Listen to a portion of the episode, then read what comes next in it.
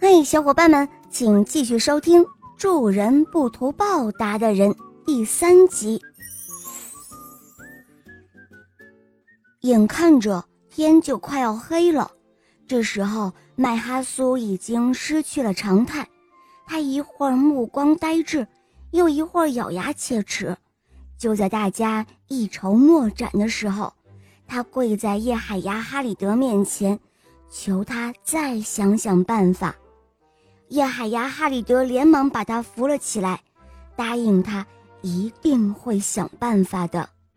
叶海牙哈里德低下头来沉思了一会儿，他非常同情麦哈苏，他知道哈利法斯是一个杀人不眨眼的魔王，什么事情都可以做得出来，但现在能够借到钱的地方已经全部都借过了。大家都已经尽了自己最大的努力。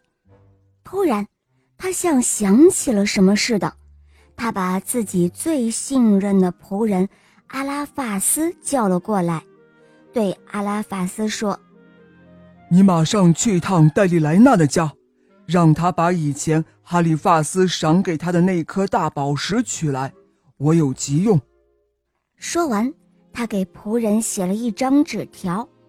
仆人阿拉法斯拿过纸条去戴利莱纳家里，不一会儿，只见仆人阿拉法斯手里拿着一颗光彩闪耀的巨大宝石回来了。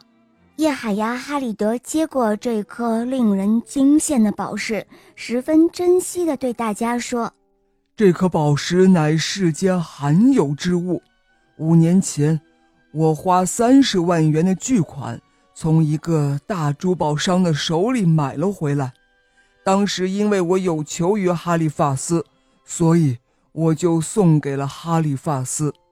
这颗宝石晶莹剔透，样式美观，最难得的珍奇异宝。哈利法斯见了这颗宝石后，非常的喜爱，经常拿出来把玩。有一次，他到我家里来玩。喜欢上了我家里的一个舞女，名叫戴丽莱娜。为了讨得她的欢心，便将这颗心爱的宝石送给了她，并且想娶戴丽莱娜为妻，但是遭到了哈利法斯父母的强烈反对，因为戴丽莱娜是一个舞女，出身卑微，没有一点社会地位，因此。哈利法斯只好作罢。一年前，我把戴丽莱娜嫁了出去，她的丈夫是一个做丝绸生意的商人。为了救麦哈苏一命，现在我只能够厚着脸皮把这颗宝石要回来了。现在让麦哈苏把这颗宝石连同那些钱一同送到哈利法斯家里。哈利发斯看到这颗宝石，一定不会为难麦哈苏的。